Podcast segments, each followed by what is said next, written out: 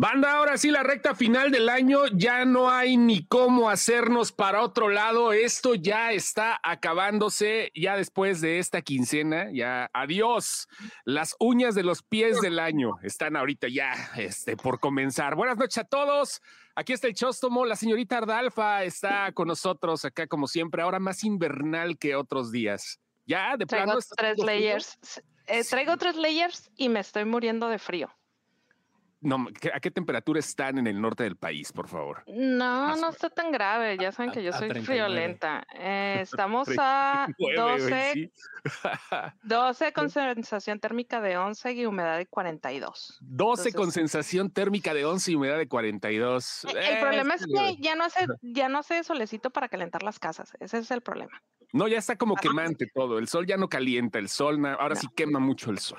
Don Lenny, ¿cómo estás? ¿Todo chido? Muy bien, aquí greñudo, aquí tomando, ya se va a quebrar la semana, ya va a quebrar el no, año. No, de aquí es la semana, ya se quebró, güey, ya valió madre todo esto, ya se quebró el año, ya todo está quebrado, hasta mi bolsillo, ya, todo. Hasta mi temple. Hasta tu temple, ah. tu temple.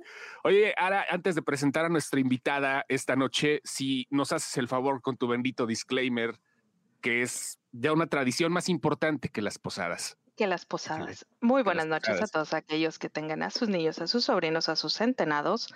Por favor, mándenlos a dormir porque en este programa se dicen leperadas. Y bueno, aquí estamos con nuestra invitada, a quien le damos la más cordial de las bienvenidas.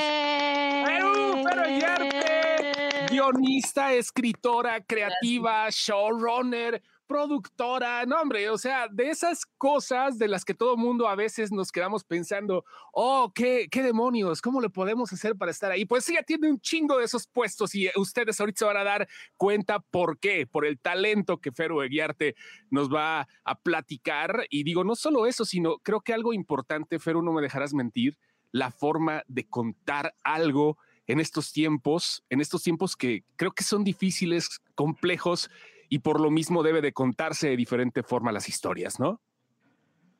100%. Creo que estamos en un momento donde tenemos que aprovechar que existen las plataformas, que se están produciendo más series que nunca a nivel Latinoamérica. Cuando yo empecé a escribir, eh, pues había dos, tres proyectos y si te tocaba uno, pues ya te agarrabas de ese y eran telenovelas de 100, 120 capítulos. Y ahora, casi 15 años después, pues la, ha cambiado el panorama de la industria, de la manera de contar historias y también, pues, qué bueno que haya espacio para que las voces que contamos esas historias sean cada vez más, eh, que se rompa esa burbuja que se ha creado desde hace muchísimos años en el cine y en la televisión, para que quepan más historias, más voces y más talento que pues todos sabemos que, que lo hay. ¿Cómo empezó Feru? ¿Cómo, cómo comenzaste en este, en este embrollo de crear? Porque digo, diría escribir, pero no, o sea, tú estás en un proyecto que abarca todo. ¿Cómo comenzaste? Yo empecé haciendo videos a los 12 años para la, la Facultad de Odontología de la UNAM. espérate, espérate, espérate. Te sacaron los dientes de leche. ¿Cómo lo hiciste para contactar a los? Para la frena con eso. Como estas cirugías terroríficas donde con un montón de sangre y bolas en la boca y lenguas lastimadas y demás. Y conocí a una dentista que necesitaba hacer eh, estos videos para, para sus conferencias. Ok. pues yo era, desde pequeña quería armar robots, era muy fanática de la tecnología y descubrí en ese momento, pues todavía no había ni siquiera lo, lo digital y me metí a hacer conversión de análogo a digital. Y pues de ahí me seguí. Sí, sí, sí, empecé a editar bodas, 15 años, eh, eh, que veía como documentales que eran dignos de irse a Berlín y a viajar por el mundo. Yo veía los 15 años y decía, aquí hay una historia verdadera de esta quinceañera. Y poco a poco pues me fui clavando en esto hasta eh, llegar al mundo de la televisión, donde he estado pues ya desde hace casi 15 años. 15 años. Es, eh, es un periodo sabroso y como lo dijimos del principio, acá la banda Ara, que es experta en series sobre todo, nosotros somos películas y series, pero Ara es de las que se clava un fin de semana y yo no sé cómo le hace para aventarse temporadas completas de tres series diferentes y de todo. ¿eh? Bueno, le entra casi de todo, o sea, es promiscua la señorita, pero digo, hablando específicamente de las series, es consumidora fuertísima. 15 años que ha cambiado mucho, ¿verdad, Ara? Tú como consumidora, ¿qué podrías decir de eso? Sí, es, es, es bien extraño. Yo estuve viendo, a, a mí me llamó mucho la atención cuando, cuando leí sobre sobre tu carrera. Está súper variada, pero algo, algo que a mí me, me impactó fue que de alguna manera te sigo hace muchos años sin saber que te seguía. O sea, llevas, llevas como una continuidad y estoy segura que no soy la única persona, ¿sabes? Es como, es una continuidad de historias que a la gente le gusta escuchar la manera en la, en la que están siendo contadas. A veces la serie no va a ser buena del todo, pero las historias son buenas. A veces la historia no va a ser buena del todo, pero la serie es buena. sí, sí me explico cómo, o sea, Hay, hay, hay, estos altibajos y me doy cuenta que hay mucha gente, es, eh, y, y, eso nos pasa a todos, cuando de repente te das cuenta que te gusta mucho un director o te gusta mucho un ah, director de fotografía, pero tú nunca supiste que era el mismo tipo, pero sabes que te gustan esas películas. Y eso me pasó contigo. Y ayer lo que trataba de hacer, yendo un poco a lo que dice Chos, e, era como analizar de qué manera la voz fue cambiando para contar el mismo tipo de historias. Em, algo que me llamó mucho la Sí, algo que me llamó mucho la historia, me, llamó mucho la atención fue que estuviste en Bienvenida a Realidad. Mucha gente ni siquiera conoce ese proyecto. Fue un proyecto que pasó de noche, pero la gente que lo conoció lo ama. O sea, fue así de lo amó porque fue mucha, a mucha gente les ayudó en momentos de crisis emocionales, les ayudó en momentos donde tenían que tomar, y, y eso te lo digo porque conozco gente que tenían que tomar decisiones y te aclaraba la mente, o sea, decías, ah, mira, vaya, o sea, va por aquí. Y el día que yo vi eh, el nuevo proyecto que traes, que ahorita vamos a hablar de él, eh, algo que yo platicaba con, con, con, alguien que las dos conocemos, con Fanny Soto, algo que el, el, las dos lo dijimos al mismo tiempo. Fue bien curioso porque fue, a mí me hubiera gustado tener esta serie en el momento en que la necesité. Obviamente ahorita no, no me va a ayudar de nada, pero, pero sí me ayuda para darme cuenta que no todo estuvo tan mal, ¿sabes? Que las crisis que, eh, eh, las crisis que llevamos en, las eh, en la vida no eran tan graves. Y ahorita las ves y tú las, tú las tienes como, como, como metidas, como que fue una crisis muy fuerte y, y, no lo fue. Y la, y la de Cebras, y eso sí te lo tengo que agradecer porque sí, la manera en que deshebraron los dramas es, es es bastante interesante. Eh, lo que hablábamos Chos y yo fue como, ¿de qué manera? Eh, no lo quiero decir así porque se va a oír bien trillado, pero ¿de qué manera encontraste tu Suéltalo, suéltalo. O sea, ¿en qué momento es que está bien trillado, pero ¿en qué momento dijiste, estas son las historias que yo quiero? A lo mejor ni te has dado cuenta, pero esas son las historias que cuentas, ¿sabes? Es eh, lo que hablábamos qué, qué bonita pregunta. O sea, ¿en qué momento dijiste, yo quiero hablar de esto? La verdad es que mucho tiempo yo creía que no tenía voz. Y eso también es muy interesante porque creo que pasa mucho más de lo que creemos, ¿no? Es por qué me van a hacer caso en esta historia, cómo, va, cómo voy a vender esta serie o esta película, si mi voz, pues qué, ¿no? Al final del día. Y siempre cuento que yo tenía como las voces de los productores con los que trabajaba, eh, de voz en off, ¿no? En mi cabeza todo el tiempo hacía, no, no escribas eso. Y luego las voces de la plataforma también hacía, no, no, no, cuidado, eso no. Y esas voces pues las vas acumulando porque al final del día cuando trabajas para, para clientes eh, grandes o cuando haces mucho trabajo en equipo, pues pasa, ¿no? Y ahí tu voz se diluye un poco y es muy difícil llegar a este punto donde dices, ok, esta soy yo. Creo que yo no lo tuve muy claro hasta hace poco y viéndolo en retrospectiva digo, ah, ahí estoy, ¿no? Ahí me encuentro.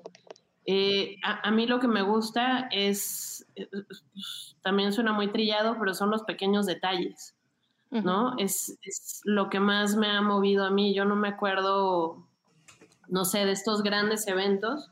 Mi memoria está estructurada muy de manera emocional, ¿no? Eh, me acuerdo perfecto, se me puede olvidar tu nombre, pero siempre me voy a acordar si me contaste la historia de la primera vez que sentiste que te rompían el corazón. Eso nunca se me va a olvidar, ¿no? Y creo que a través de eso conecto. No, no me interesa mucho pues esto de las grandes.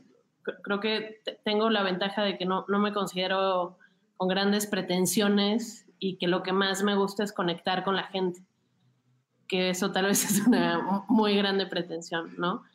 Eh, lo que más me emociona es moverle el corazón a quien sea que esté escuchando la historia, emocionar y que en algún momento de su vida esa conexión les ayude de algo, ¿no? Un poco lo que tú decías hace rato de, lo que fue Bienvenida a Realidad, pues sí, nadie la vio, nada más se transmitía como en cable o en, Ciudad de México en, en cadena nacional y tal pero lo que logramos era conectar con un grupo de chavos que se juntaban diario a ir al, Instituto Golding. Eh, iba un grupo de fans de 100 chavitos diario, ¿no? Ah, Ahí, ajá, diario, y eran los mismos, ¿no? Y tal vez eran las únicas 100 personas que nos veían. El rating. Pero ahí estaban. Oye, eso es bien interesante. sí, sí, no, adelante, adelante. No, pues creo que de eso se trata, contar historias, ¿no? De creo que ahora estamos en un punto donde hablamos como de los grandes números, ¿no? O sea, están los charts, el top, y estamos en el top 2, en el top 3, eh, la métrica, nos estamos metiendo a qué territorios. Y al final del día lo que a mí me emociona muchísimo es meterme a leer los, los tweets o meterme a Instagram y ver lo que está comentando la gente, lo que puso ayer Ara, que yo lloraba de, de emoción. Eso para mí es pues, el poder de contar historias eh, ya sea en una plataforma, ya sea en un canal, ya sea en eh, una red social, en lo que sea, en el cine. Eso es lo que a mí me llena y lo que me emociona de hacer esto. Hay forma de hacerlo emotivo ahorita. Adelante, Lenny, por favor. Entre, estás muy callado. ¿Cómo andas vertical? Es, es, es, como ando vertical, le tengo menos espacio para pensar aquí. Perdón. Eh, yo, yo, lo único que quería agregar es que es, eh, ahorita que mencionas esta parte de conectar, yo creo que no nada más es con el público, también puedes conectar con la persona de quien estás contando la historia. O sea, hemos visto proyectos tuyos eh, de Ana de la Reguera, en este caso el de Michelle Rodríguez. O sea, creo que no nada más es decir, vamos a buscar ese rating convenciendo a la gente. O sea, creo que como bien lo dijiste, es la parte de la empatía, de ver a quién le queda. Eh, este saco de decir, hey, a mí me pasó eso, que bien lo dijo ahora, o sea, así sean solo 100, bueno, 101 personas porque ahora es la, la número 101, pero al final es contar historias para crear esta comunidad a través de, una serie. Sí, siento que, que, o sea, hablando un poco de lo de Mitch o de Ana, se convierten en personas importantísimas y tú también para ellas, ¿no? Eh, a, mí me pasó con Ana que de repente pues ya estábamos en una sesión de psicoanálisis de dos años y se nos olvidaba que estábamos haciendo la serie. también me pasó con ¿no? no, que caga mal. La gente que caga mal y, te lo dice muy en serio, Ana, o sea, sí divide a la gente y de las primeras preguntas que me hizo fue, ¿tú cagas bien o cagas mal? Porque la gente que caga mal no me llevo muy bien con Entonces... Es una buena pregunta para conocer. Es una gran pregunta. Ajá, y tiene una gran filosofía detrás. Y lo que, lo que me pasó con Mitch también fue muy interesante porque a mí cuando me invitaron, de, eh, me, hablaron de Campanario, que es la productora que hizo, que hizo esta serie, y me dijeron que querían hacer una serie Young Adult eh, inspirada en las, en las anécdotas y en las historias de adolescencia de Mitch Rodríguez. Yo lo ubicaba muy bien, era muy fan, porque además soy muy fan del teatro musical. Eh, me encanta su comedia, se me hace una chidaza y que ha logrado cosas muy cabronas. Pero cuando llegué a conocerla, cuando tuvimos este primer Zoom, estábamos en, empezando la pandemia, en mm, mm, abril, yo creo que de 2020, y me llamó muchísimo la atención que Mitch contaba la historia sin dar su historia, sin darse cuenta de lo trascendental que era su historia, ¿no? Del poder de ella logrando todo lo que había logrado. Me empezó, yo no sabía, en esa primera reunión, no sabíamos que ella era de Xochimilco, por ejemplo. Ok. Y me empezó a platicar de eso y de, creo que me estoy trabando un poco. No, no, no, estás bien, ¿eh? estás bien. no, no, no, estás, bien. Sí. Ok. estás muy bien. y eso, como descubrir, pues, había estado mucho tiempo en Xochimilco, muchas veces en Xochimilco, eh, crecí muy cerca de Xochimilco eh, por una exnovia que tenía eh, que me llevaba ahí a pasear por, por Xochi y por Cuemanco. Las trajineras, hombre, súper acá, ¿no? Sí, pero también como más allá de las trajineras, ese mundo del sur de la Ciudad de México, que de repente dices, pero ¿por qué todos estamos congregados en el, en el centro entre edificios y cemento? Y te sales, ya, estás en un punto de periférico, te sales 20 minutos y estás en el agua, ¿no? Y estás entre, entre tierra, que es de la tierra más fértil y donde hay gente sembrando eh, desde hace muchas familias, desde hace muchas generaciones, ¿no? Entonces, cuando Mitch me lo empezó a contar con muchísima normalidad, ¿no? Dije, ahí está la historia. O sea, es esta persona que vive rodeada de tradiciones increíbles en un mundo completamente mágico, enamorada de la vida, y que tiene ese, ese factor de magia por completo que a veces se nos olvida, ¿no? Porque lo estamos viviendo tan de cerca que, por ejemplo, volviendo a la pregunta de, de Ara de la voz, pues Mitch tiene una voz súper clara, pero hasta que otras personas la escuchan y le dicen, wow, tu voz, la entiende más, ¿no? Entonces creo que eso sirve mucho pues de conectar en, en, este tipo de historias que a veces son, eh, me ha tocado hacer muchas también por el, por el momento laboral que tuve, muchas biopics y muchas bioseries, y eso, pues sentarte a escuchar el viaje de cada una de las personas y, las historias me, vuelve loca. y traducirlas, ¿no? Ahora, a mí me llama la atención algo. Michelle Rodríguez es una persona hasta donde yo sabía o hasta donde yo había leído, porque sí sigo su trabajo, no, no te voy a decir estaba súper enamorada de su trabajo, pero es una persona que disfruto ver. ¿sabes? Es, es como... Es bien chambeadora, Michelle, ¿eh? Uf, madre, cabrón. O sea, sí. Me sorprendió mucho saber, por ejemplo, que Manuna era su medio hermano. Porque yo veía que ella le decía hermano, pero yo pensé que era como broma. No, no, pero, pero ese no es el medio hermano de la serie. No, Lamento ah, okay, okay. Ay, ya me sí, tiene, corazón. Perdón, pero, pero sí queremos ahí tenerle de invitada después, pero eh, la neta es que es eh, su medio hermano, que es un bailarín increíble, que ahí tenemos un, huevo de Pascua, eh, porque es uno de los bailarines que están en el ensamble de Alice in Sochiland. Entonces por ahí sale ah.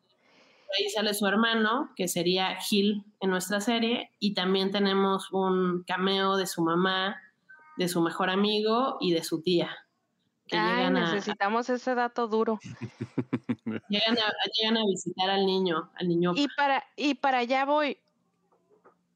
Siendo esta persona tan privada, porque realmente si tú buscabas datos de su, de su biografía, de su vida, de su familia, de, la forma en que ella vive, de repente eh, fue como quitarle un tapón a una manguera. Fue así de, ¡pum! Y sale todo y sale toda esta magia que, que dices, güey, ¿cómo te proceso todo? ¿Cómo quieres que te procese todo esto en un, en, un día? ¿Sabes? Porque la serie me la vente en un día. Este. Ya ves lo que te digo, ya ves, se absorbe. Tengo, o sea, tengo, tengo que confesar. A ver, se compromete con las series. Ajá, sí, sí, tengo que confesar una cosa. Yo la iba a ver porque, porque dije, ah, mira, un proyecto este, en Netflix nuevo, la voy a poner de ruido de fondo. Quiero, quiero ser bien sincera contigo. O sea, la voy a poner de ruido de fondo. Eso no quiere decir que no les pongo atención. Es, sigo haciendo lo que estoy haciendo y estoy poniendo atención, ¿no? A los 20 minutos, así clarito los tengo en el minuto 26, yo dije, esto no lo puedo ver así. Agarré, la quité, me puse a hacer lo que tenía que hacer, ta, ta, ta, ta, ta, ta. Me esperé hasta que tenía todo el tiempo del mundo para regresarle al principio y volverla a ver y no la quité hasta que se terminó. O sea, eso sí, y, y me, me costó, a lo mejor por eso me costó tanto procesar todo, porque cuando estaba leyendo los comentarios, alguien comentó, yo tuve que ponerla muy despacito porque me tocó mucho y no podía verla tan seguido. dijo, me la estoy echando muy despacito. Y dije, ah, pues a lo mejor por eso yo en el último episodio ya no podía con mi ser, ¿sabes cómo es así de... Entonces, ¿cómo le hiciste para que una persona tan privada darle esta voz de... Porque no es una persona que sabemos su vida, ¿no? Fue como que tú tenías un apoyo de, ah, yo me acuerdo cuando la serie Luis Miguel, que todo mundo no sabíamos su vida, o no sabíamos el chisme mínimo. ¿Cómo le hiciste para transferir esto que ella te estaba contando a lo que vimos acá? Creo que lo más importante era, y creo que lo que le dio mucha apertura y lo que nos, nos ayudó mucho a las dos, es que era una serie inspirada en en anécdotas y en momentos de su vida y en su historia, pero no era una biopic tal cual. Porque eso a mí no le interesaba desde una cosa de privacidad, obvia, ¿no? También eh, eso lo entiendo. Y también desde nuestro lado era esta magia de poder trasladar una cosa de vivencias eh, muy particulares, pero muy universales, a una nueva generación, ¿no? Hablamos mucho al principio de si íbamos a situar la, historia pues, en, el momento en el que a Mitch le tocó vivir la adolescencia. Y dijimos, no, hagamos una historia de, que vive en el 2022, pero que se relaciona con lo que a Mitch le tocó vivir de, de Chavilla, ¿no? Que tuvo que buscar mucho su, su voz, que tuvo que luchar mucho para ser reconocida y que sabiendo que era una chidaza y que era pinches fabulosa, le tocó convencer al mundo de esto, ¿no? Entonces hay muchos elementos en la historia, por ejemplo, todo lo del musical que le niegan y le niegan y le niegan. Eso le pasó a Mitch, pero le pasó en un momento mucho después, o sea, no es en una en una etapa preparatoriana, ¿no? Le pasó después, le pasó a los tantos años. Pero se nos hizo muy interesante agarrar como esos esas pequeñas anagnórisis de vida y situarlas en el universo de prepa. Oye, eh, Feru, eh, hablando de contar historias, digo, es imposible hacerlo sin la gente que eh, en televisión, obviamente. En TikTok tú lo puedes hacer, ¿no? Y es bien chido el storytelling en las redes sociales y todo.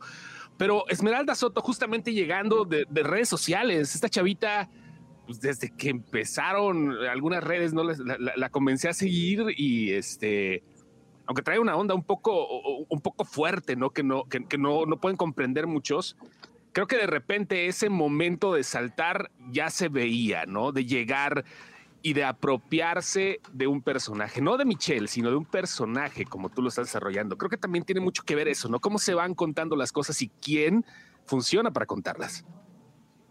Cabrón, a, mí siempre le tenemos este chiste Esmeralda y yo porque tenía como 10 mensajes que le había mandado a lo largo de los años, así de, hola Esmeralda, me encantaría trabajar contigo, 2017. hola Esmeralda, de nuevo yo, me encantaría hacer un proyecto contigo, 2018. Y así hay como, se los mando, se los mando al rato, Piara. Entonces tengo un screenshot de yo estoqueando a Esmeralda diciéndole que por favor quiero trabajar con ella. Y la verdad es que cuando llegaron con este proyecto, Netflix y Campanario ya tenían en mente a Esmeralda yo también la tenía en mente desde hacía mucho y ya teníamos una colaboración en la serie de Ana, eh, en la temporada 2. Entonces me emocionó mucho trabajar con ella. Eh, me sorprendió que la verdad yo pensaba que era alguien en redes sociales con un talento excepcional y me sorprendió aprender que pues, tiene una carrera desde hace mucho rato como actriz, empezó a los 5 o 6 años.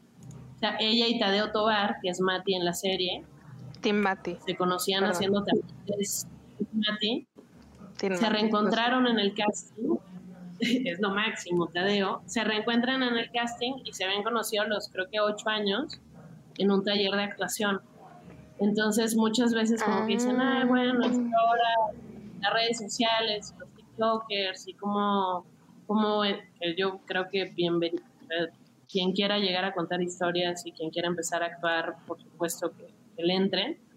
Pero en el caso de Esmeralda fue antes su interés como actoral y ya después su vida en redes sociales, empezó en Vine y tiene una capacidad de de creación impresionante. O sea, Esmeralda es una genia. Sí, sí, como... se la alborota, ¿eh? O sea, la net sí, es, demasiado prendida. Creo que es demasiado pum, ¿no? A lo, que, no o sea, a, lo que va. O sea, creo que es, esa parte la que, la que funciona para, para lo de las historias que te digo, ¿no? Alguien que pueda empezar a contar lo que tú estás pensando, vaya. Y este, eh, y, regresando al tema de, de, la flor más bella, porque digo, contextualizando a la gente que nos está sintonizando ahorita, estamos hablando de esta nueva serie de Netflix que se acaba de estrenar hace un par de semanas por mucho, la semana pasada, hace un par de semanas. 9 de diciembre, ¿no? Sí, bueno, por ahí, ya diciembre ya como que me vale madre todo, ¿no? Pero estoy así con la, con la idea en la cabeza. Y es una serie que mucha gente como sucede con, eh, con muchas series, sobre todo mexicanas, lamentablemente, mucha gente la podría estigmatizar, sobre todo por, porque nada más a lo mejor la puede ver así de reojo, ¿no? Van a decir, ay, another teen movie, ¿no?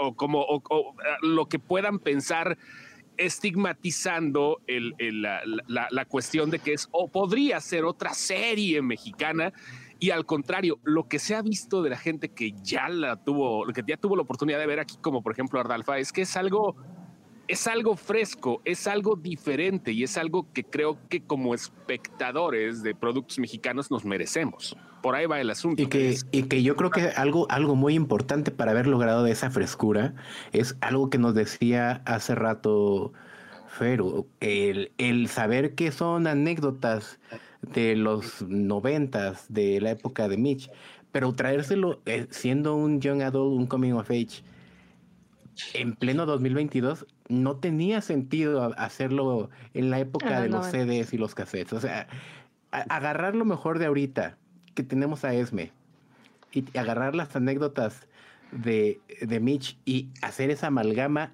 ahorita, creo que fue lo que le dio un, perdón para palabra, pero un putazote para que llegue al lugar, al lugar número dos de rating en Netflix. Muchas gracias. Muchas gracias por las porras. Sí, creo que una cosa que funcionó muy bien es que Esme se apropió del personaje muy cabrón. Otra cosa que funcionó muy bien es que en el, en el detrás de cámaras eh, el equipo fue maravilloso. Yo siempre he creído que, lo digo mucho cuando me toca dar clases o talleres o tal, yo soy fiel creyente de que el guion está para inspirar y que cada uno de los departamentos tiene que sacar su corazón, su talento, sus ideas, sus propuestas a partir de ese papel, ¿no? Entonces, el, el equipo que estuvo detrás de La Flor, desde el equipo de escritoras, que para mí fue un gran logro tener a mujeres escritoras, un cuarto de puras mujeres escritoras, eh, dos de ellas habían, eh, entre ellas Fanny, habían vivido en Xochimilco, eh, una escritora que es su primera serie, serie de, tele para Netflix, que es de los Mochis Sinaloa. Entonces, ah. eh, ah, entonces siento que eso le dio un pues le dio un levantón desde la frescura que trae traer nuevas voces, ¿no? Porque creo que lo más fácil siempre es decir, bueno, pues ya tengo y me incluyo en esa lista, ¿no? Hay una lista de escritores y de escritoras que ya hemos recorrido mucho camino y que pues es irse a lo seguro. Y yo creo que una lucha que tenemos que hacer es buscar nuevas voces todo el tiempo para darle oportunidad en esos capítulos, para que se sienta una, pues eso, una, una narrativa distinta, una narrativa nueva. Y eso me enorgullece muchísimo de la flor, más allá de, una vez más, de los números, de si logramos tumbar a Tim Burton y a Merlina. Me enorgullece muchísimo saber el proceso que existió detrás de esta serie. Claro. Ahorita que, ahorita que hablas de que Tadeo y, y, Esme se conocían desde antes, eso se nota en pantalla, fíjate. Porque la química que ellos dos tienen es de, es, es de amigos, ¿sabes? Es de te quiero abrazar, es de te quiero proteger, es de... Y luego de repente es de lo logramos, de lo hicimos, tenemos este proyecto, sin spoilers, de tenemos esto que estamos haciendo juntos y de ahí ya empiezan a florecer otras cosas, ¿no? Tim Tadeo, como dije hace Tim, Tim Mati, perdón. Mati. Soy Tim Mati Pero la, la, verdad, eh, cuando se reencontraron, era cero Kim, o sea, fue así como de, hola, ¿eres Tadeo? Sí, sí, serio? Llevaban años sin verse y e incluso le preguntamos a Esma así de, oye, ¿qué tal, Tadeo? Pues es un tipazo, pero tengo sin verlo 10 años, más de 10 años, ¿no? Muy bueno. Entonces, esa química, la verdad es que surgió después y tienen un amor increíble, ellos dos, en pantalla y fuera de la pantalla. Tienen esta amistad que, que recuerda tener 16, 17, 18, 19, 20 años, que ahí enganchas por completo y es tu persona y creo que se nota en pantalla y son mágicos juntos. Sí, claro, porque eh, eh, es bien chistoso porque incluso la, la escena del lago, sin spoilers otra vez, es cero morbo. No tiene nada de morbo esa, esa escena, ¿sabes? Es, es eh, como que esperas algo más y luego de repente te das cuenta que no existe un morbo ahí, porque son dos personas que se quieren y se quieren de verdad y se quieren profundamente. Entonces, no hay morbo. Cosa Muy cabrón. Que, cosa que no pasa con los otros dos personajes. Perdón, perdón, que sí creo que se conocen de otra vida. Eh, Tadeo y, Mitch. Y Mati, digo, Tadeo y Esme y Mati y Mitch. Y, y, no pasa con los otros dos personajes. Con los otros dos personajes es hormona pura que está hirviendo. Pero está, pero sí, con todo, tanto con Majo como con, con Dani es la hormona que está fluyendo y fluyendo y fluyendo, ¿no? Este, otro de los, de, yo, yo sí tengo que mencionar algo, algo que, que dije en el post. Soy muy fan de Alicia Vélez. Es la primera vez que la veo. Me sorprende que no me decían que ya había, tiene otros proyectos. Y me sorprende, alguien más nos dijo que era, en, en los comentarios, la gente menciona que era ahí, es hija de Humberto Vélez y de, y de Connie, ay, se me fue el apellido de su mamá, que son dos grandes figuras del, doblaje mexicano. Y la chica tiene un talentazo. Pero. Lichis es, Lichis es impresionante. Viene de una familia igual de impresionante. Eh, creció en el mundo del doblaje y empezó, creo que su primera su, primera actuación oficial más allá de, la locución fue en una película que se llama Anónima, eh, que también estuvo en Netflix, que ahora acaba de estar nominada a los International Emmys, eh, dirigida por María Torres. Y a mí me pasó que cuando vi al personaje de Lichis en Anónima, dije, wow, eh, necesitamos a, Lichis para, para el personaje de Tania. Y lo mismo con Yadi, no, es impresionante. Isabel Yudice también que tiene una trayectoria de muchísimos años, al igual que Germán Braco, están padrísimos. Y yo también siempre había querido trabajar con Ishbel desde que la vi en, Hernán. Eh, ah, es un, nivel Ishbel es bellísima. Es, es, yo cuando la vi dije, qué mujer tan hermosa y, también se ve que va a lugares porque se ve que tiene un carácter de, que va a crecer como actriz. Alicia se come la pantalla en las, en las escenas que tiene con su papá, se lo come totalmente. Con el otro elenco no le pasa porque está súper equilibrado. E, y, me doy cuenta que ella es una persona equilibrada, ¿sabes? Que está con alguien más y, toma su lugar, y, pero al estar ella sola, no le puedes pedir nada más, ¿eh? Y sí, la verdad, quiero ver más cosas de ella y ojalá le siga dando porque... Y ese es, hasta cierto punto, esa es la frustración que te da cuando dice, es que es mexicana Sí, güey, pero ve el talento que hay ahí, o sea, escritores, productores, actores. Un chingo de malinchismo, güey. O sea, la neta sí está muy cabrón ese pedo. Pasó ahorita con lo de, eh, hablábamos en el podcast pasado, ¿no? Acerca de la cuestión de los Arieles y de los premios y de las películas que consumen los mexicanos y por qué que la gente piensa que nada más hay productos específicos para cierto target y no es cierto, ¿no? O sea, hay para todos, hay una oportunidad de diversificar el entretenimiento. Creo que es, un, es un proceso que tiene que ver desde el principio con lo creativo y creo que es una de las cosas más difíciles, ¿no? Quitarse el estigma de porque, porque algo es mexicano tiene que ser algo mediocre o algo monotemático, Feru. Eh, está muy cabrón, ¿no? Yo lo veo desde creo que para, Sí, y para que eso cambie, pues necesitamos eh, este discurso que lleva también muchos años de ve al cine y consume cine nacional y que la gente se enoja. y es como de, pero es que sí, ¿no? O sea, mientras más se consuma, mejores presupuestos vamos a tener, mejores talentos van a poder tener acceso a esos presupuestos, más tiempo habrá para crear esa, esas series y esos proyectos. ¿no? Me acuerdo hace años, ¿no? Hace más de 10 años me preguntaba un amigo mío, es que no entiendo por qué no hacen cosas mejores ustedes, ¿no? Yo tengo unas ideas muy buenas. no mames. lo que lo dice mucho la gente. Sí, pero...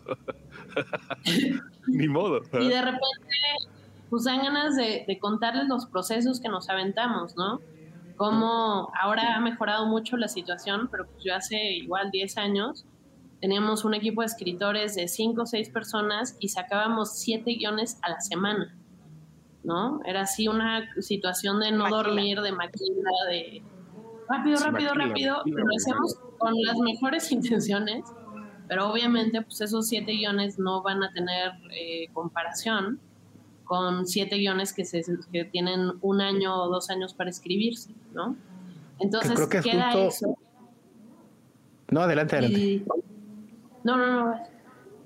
Ah, solo que hace eh, justo tomar lo que está diciendo, o sea, e, e, es justamente mejorar las condiciones del cine y de la televisión mexicana depende muchísimo de cuántos ojos lo están viendo, de cuántas o cuánta audiencia lo pide.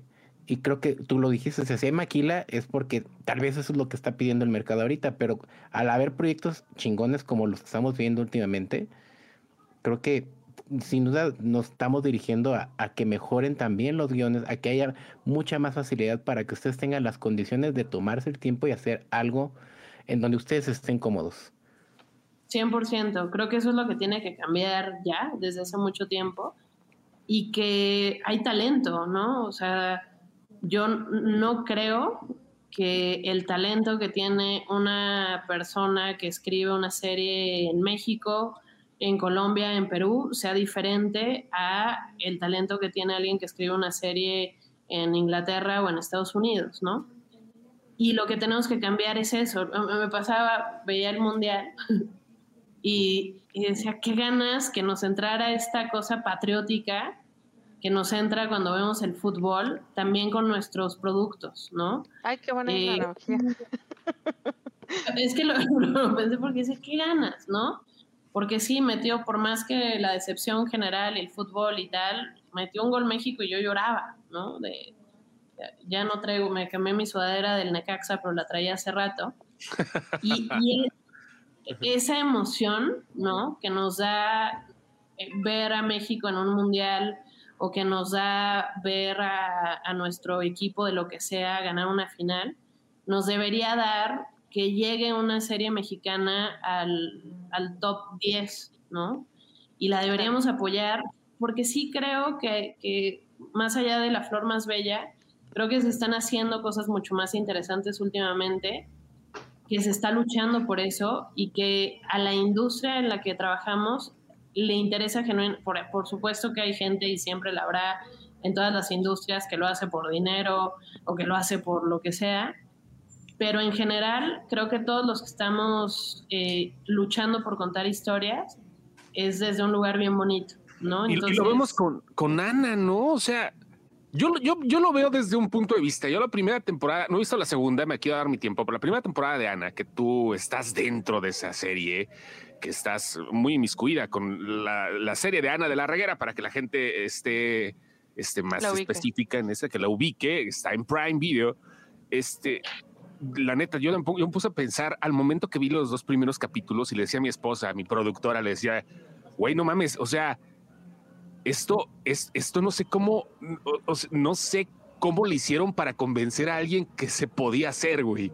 O sea, es, estaba, es, es, es más arriesgado que caminar de puntitas en el zócalo de la Ciudad de México descalzo, güey. O sea, son cosas que alguien se tiene que atrever a hacerlas, güey, porque si tú lo cuentas, si tú, no sé cómo llegaron con, con Prime, no sé cómo llegaron a tener una producción también eh, desde Estados Unidos que apoyaron mucho con ellos, no sé cómo pudieron convencer a alguien platicándole esto, porque es como, me imagino a lo mejor el proceso fue decir, güey, no manches, vamos a hacer unas tortugas ninja que son mutantes y que las dirige una rata. Algo así, ¿no? O sea, porque la, la serie de Ana es muy, muy, muy cabrona. Pero muy difícil, de, muy difícil de poder explicarla. Si no la ves, vas a decir, güey, ¿eso qué? ¿No? Necesitas verla para poder entender lo que me estoy refiriendo. Sí, a, mí los fans de esa serie, ¿eh? déjame el señor Muchas gracias. Lo que más me emociona de Ana, de que hay mucha gente a la que le gusta y mucha gente que la detesta. Eh, y a mí lo que me lo que me llena el corazón es saber justo esto que están diciendo, ¿no?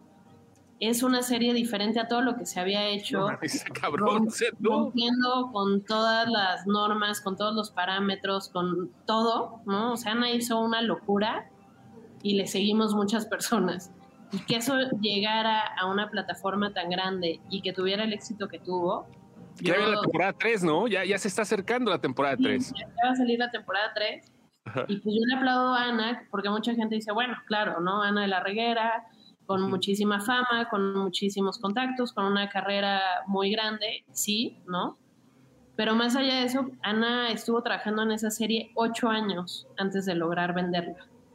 Eh, se la rechazaron varias veces, las pichó, la pichó en, en, diferentes plataformas, con diferentes productoras, primero en Estados Unidos, luego en México, entonces, estar ocho años tratando de levantar un proyecto sin rendirte y diciendo yo creo en esto y se va a hacer porque se va a hacer, siempre se lo aplaudiré, la neta. Y aparte, una seguramente emocional, ¿no? Sí, sí, sí, sí, sí. No, y aparte seguramente se quemó varios diablitos por la, por la misma, la misma, el mismo tono que trae la serie, eh, la historia de la serie, la forma en que lo presenta. Seguramente en el camino hizo algunas personas no era su persona favorita. Este, por cómo está la serie, ¿no? Sí, creo que Ana tiene una cosa muy mágica que es un sentido del humor muy veracruzano, eh, que es fan del castre como buena veracruzana. Como buena jarocha, pues. y me valió, ¿no? O sea, yo de repente, a punto de estrenar hace unos años, dije, oye, ¿no te da miedo tu mamá? ¿No? O tu familia o en general tus exes que van a ver ahí algunas cosas. Y como que ni lo había, ¿no? O sea, ella estaba tan emocionada. Y lo que más me gusta también de Ana es que es, era un coming of age a los 40, ¿no? Así lo pichábamos y así lo vendíamos. Es alguien que a los 40 años, después de haberse portado sumamente bien, como pasó en la vida real de Ana, decide cortar una relación o cambiar una relación muy importante como la es su relación con su mamá. Y a, partir de eso todo cambia. La nena de la reguera.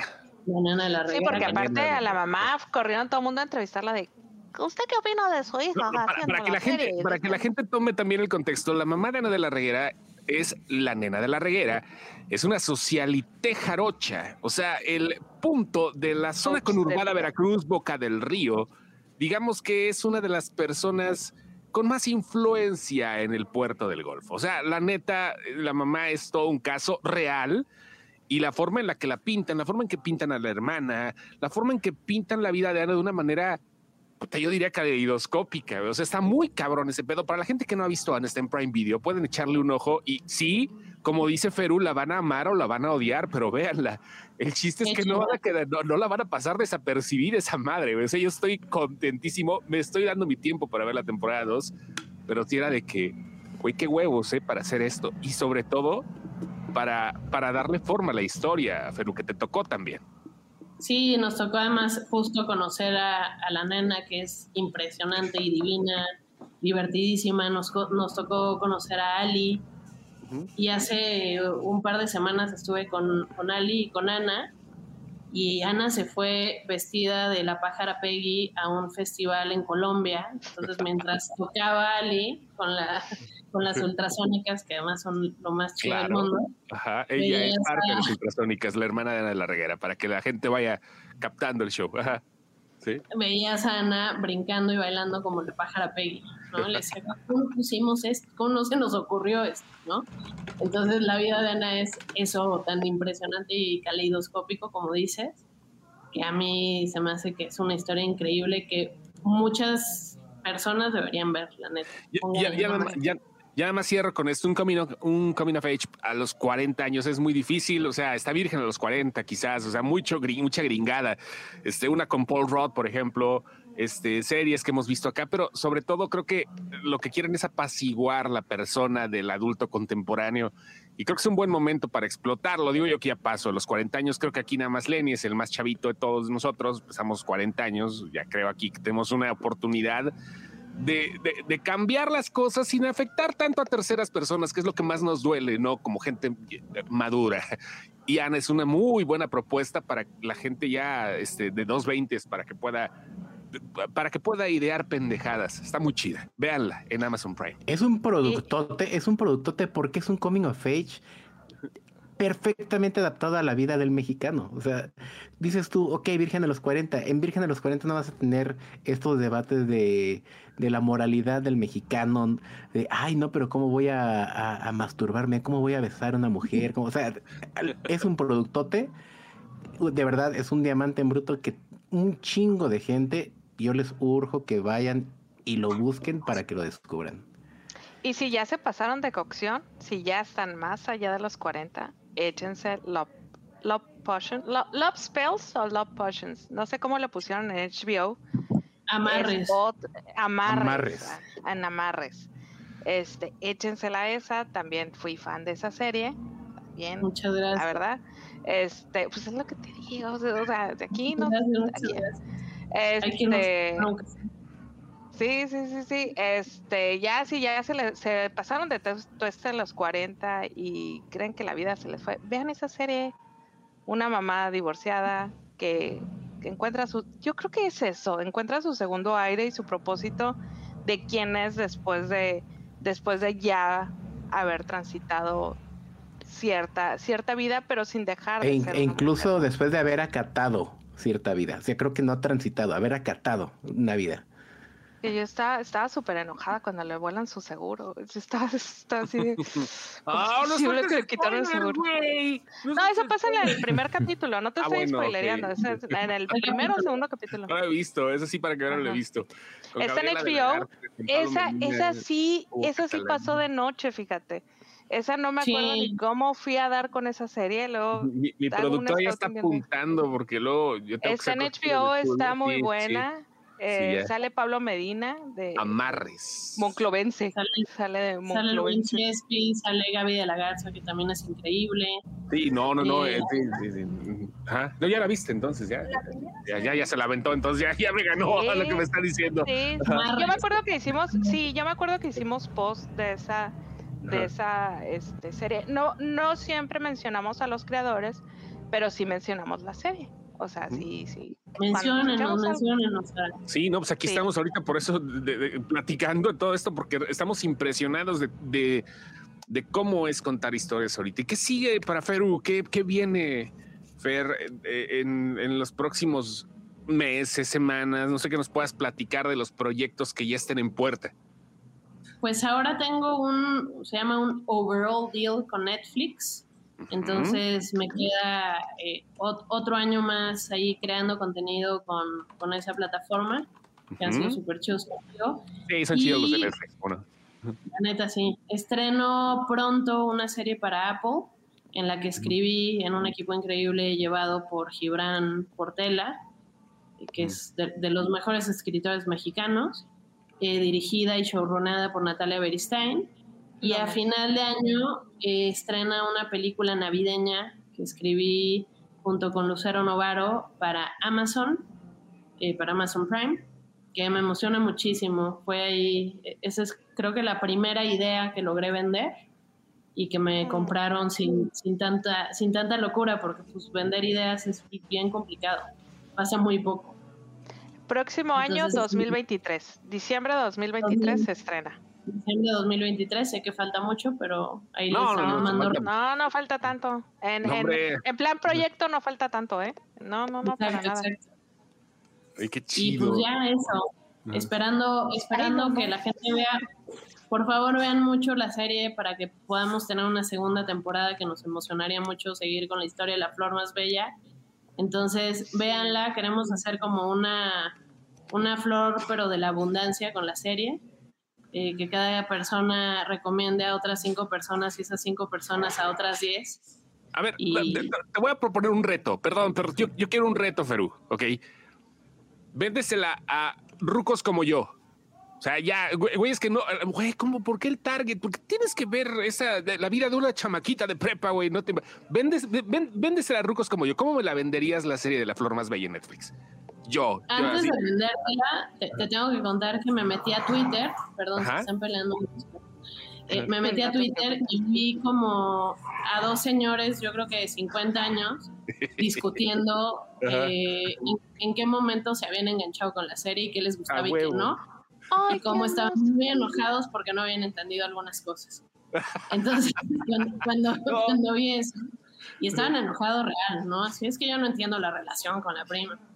Eh, yo se las vendería a, a lo, es un young adult, como lo decía Ara en, en lo que escribieron, en, en, lo que publicaron ayer. Si es un young adult, nuestro, nuestro público si es un público joven, pero yo creo que es la serie que a mí me hubiera encantado tener eh, a los 16 años y que me encantaría tener ahora, ¿no? Con eso, con eso partimos. Entonces, Dice Adolfo La Rosa, para entender a nuestras hijas. Ay, jodía. no sé.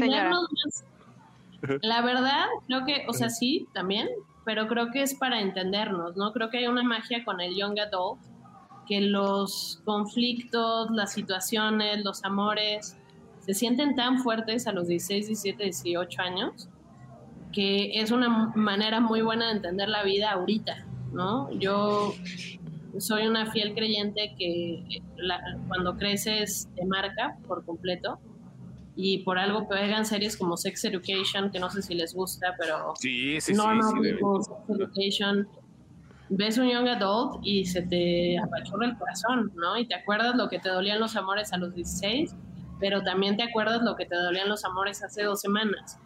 Entonces creo que con la flor hicimos algo muy bonito que además es una metáfora de, de la sociedad actual, ¿no?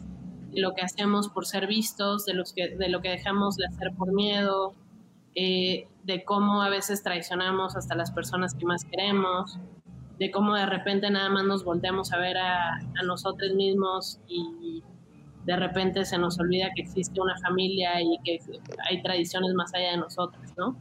Entonces creo que es una serie que tal vez puedes ver para meterte ahí a la discusión de Twitter con los dos señores que sí no entiendo nada que está pasando, pero que también puedes ver para conectar con la persona que fuiste, pero también con la persona que eso es lo que más lo que más me emociona en nuestra serie. Vendida, vendida. Lo, que más cuesta, sí, lo que más cuesta trabajo, creo yo, este, para la generación, para las generaciones más adultas, creo que es comprender un poquito la forma en cómo se está llevando la vida ahorita, la forma en cómo esas historias que cuentas, Ferú, se pueden generar ya en una época donde tenemos que aceptarlo. Todo es distinto a cómo crecimos ya no es lo mismo.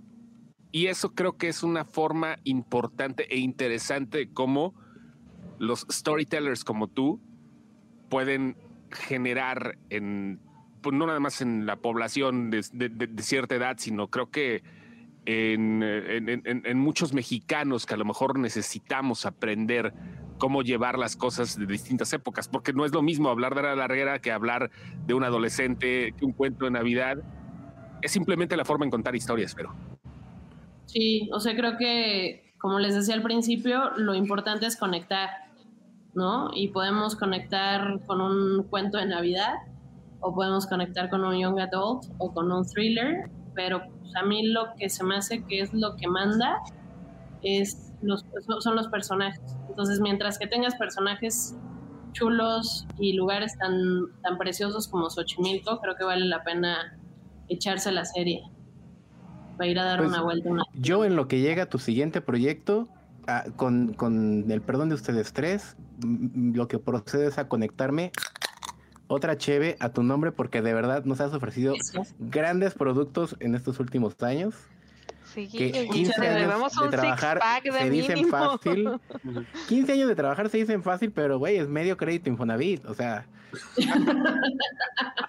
no, no, no. Es uno completo si lo sacaste Cofinavit. Porque si lo sacaste Cofinavit es uno completo, güey. Ajá. Ajá, ya, ya. Ya viste qué rucos estamos, güey. Ya viste, ya con eso, ya.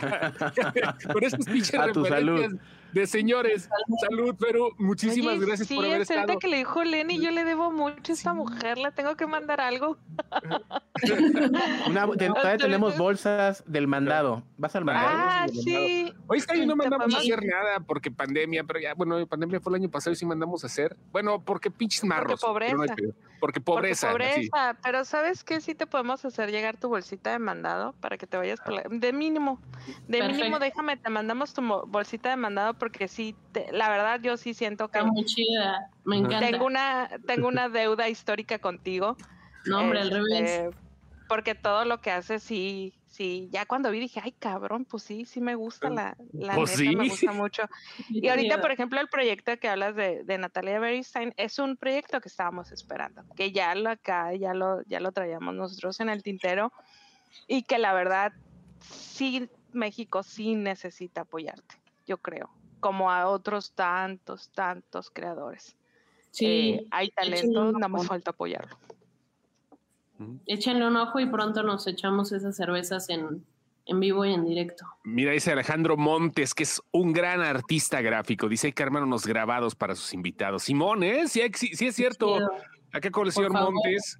El señor Montes es uno de los mejores en este tipo de, de, arte. Él está en Guanajuato Capital. Cuando quieras lanzarte a Guanajuato Capital a vivir la cultura y las pedas eh, apoteósicas, pues adelante, ya sabes dónde caer. Y es el organizador de Aurora. Y es el organizador de Aurora. Y aparte, organizador de un gran festival de cine Aurora Fest, de terror, por supuesto. Perú, muchas gracias y cuando quieras, esta es tu casa. Por favor, qué bueno conocerlos. No, al contrario. Y ahora tiene muchas historias, igual hasta sale una serie de ella. Cállate, mi mamá, mi mamá sí me deja de hablar. le cambiamos el nombre. Sí, que se llame Ara, pero con la A de al, final, al principio, para que no haya pedo. Calla. Nos vemos. Cuídense mucho, banda. Nos vemos la próxima semana. Andaremos ebrios seguramente porque ya se acerca Navidad, pero así es este negocio del dedo del pie del año. Ya es la última camada de diciembre. Ahí nos vemos. Se cuidan.